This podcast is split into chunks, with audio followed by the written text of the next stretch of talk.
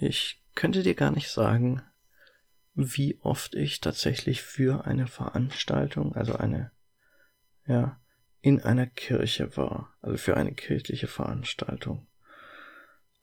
Ähm, das letzte Mal war ich auf jeden Fall in Australien, weil wir haben ja dort die Witwe des Patenonkels meines Vaters besucht. Nancy heißt die. Ähm, mein, also der Patenonkel meines Vaters war tatsächlich ein guter Freund von vom Vater meines Vaters, mein Opa, weil die beide äh, aus Bulgarien nach Deutschland gekommen waren und äh, der hieß Peter, Peter Krastev. Und ähm, der ist dann tatsächlich irgendwann vor, ah, vor gut 30 Jahren oder so äh, nach Australien ausgewandert. Und seine Witwe wohnt halt jetzt immer noch in Melbourne und ist rund 95 Jahre alt.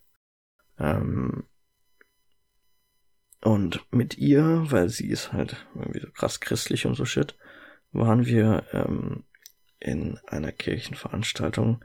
Problem war, das war so ungefähr, ähm, ja, vielleicht so zwölf Stunden, nachdem wir aus dem Flugzeug gestiegen sind und ich hatte übelst den Jetlag während dieser Veranstaltung und bin mehrmals so kurz eingenickt, glaube ich.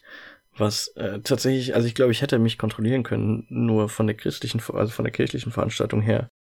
Aber der Jetlag hat halt dazu geführt, dass ich schon ziemlich weggenockt war, teilweise.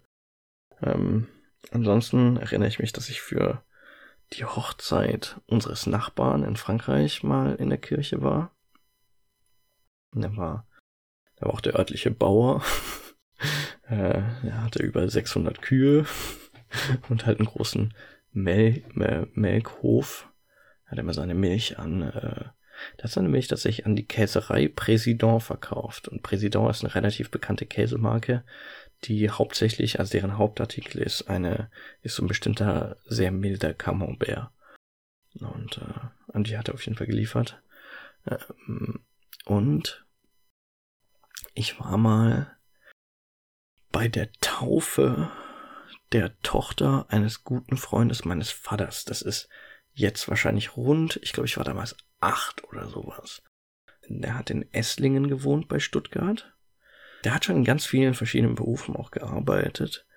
Der äh, hat auch, also äh, der hat mal ein Autohaus geleitet. Jetzt im Moment ist er, glaube ich, Versicherungskaufmann oder sowas. Und dem seine Tochter heißt Pia und ist ja, ja, eben so ungefähr acht Jahre jünger als ich. Ähm, die habe ich lange nicht mehr gesehen. Äh, aber die war tatsächlich vor ein paar Jahren mal äh, bei meinen Eltern zu Gast, äh, weil Pia macht jetzt eine Handwerkerausbildung und meine Eltern haben irgendwelche Ausbesserungen gebraucht und Pia hat einen Urlaub gebraucht und dann haben sie sich gesagt, die fährt vorbei, ähm, äh, hilft meinen Eltern bei dem und dem und darf dann halt hier in Frankreich einfach ein bisschen chillen. Pia hatte tatsächlich ihre Freundin dabei. Äh, oder ich glaube sogar ihre Verlobte ist es schon. Ähm, was ja krass ist, weil Pia erst 19 oder sowas ist.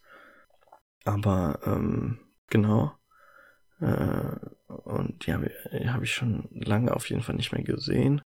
Mein Vater ist tatsächlich Pias Patenonkel, meine ich.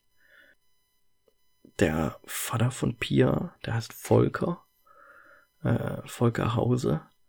Und ähm, der hat tatsächlich in den letzten Jahren einiges durchgemacht. Ähm, der hatte, glaube ich, zwei verschiedene Krebserkrankungen. Eine davon hat er mal, also es war, glaube ich, Rachenkrebs oder Zungenkrebs oder Gaumenkrebs, irgendwas komisches in der Mundregion. Und da hat er eine Enddiagnose bekommen gehabt, also dass es äh, Stadium 3 Krebs war, ähm, metastasiert und alles, das quasi im Endstadium war. Und irgendwie hat er sich dann durch die Chemo durchgekämpft und ist jetzt wieder auf dem Weg der Besserung oder schon wieder besser. Der ist halt auch, er ist so alt wie mein Vater, also so Anfang 60 würde ich tippen. Äh, auch so jemand, den meine Eltern aus ihrer früheren Stuttgarter Zeit noch kennen. Aber der hat sich dann tatsächlich wieder rausgekämpft und soweit ich das weiß, geht's ihm im Moment in den Umständen entsprechend ganz gut. Hat auch seinen Job wieder angefangen. Ähm, aber bin ich auch nicht mehr so genau drin, wie es denen jetzt ging. Im Moment. Das müsste eigentlich auch mal wieder was, was ich meine Eltern mal wieder fragen müsste. Das wäre mal interessant zu wissen. Vielleicht gibt es auch eine Möglichkeit, die irgendwann mal wieder zu treffen, wenn ich mal in Stuttgart bin oder so. So. Falls du jetzt schläfst, wünsche ich dir eine gute Nacht. Schlaf schön. Träum was Schönes. Und bis dann.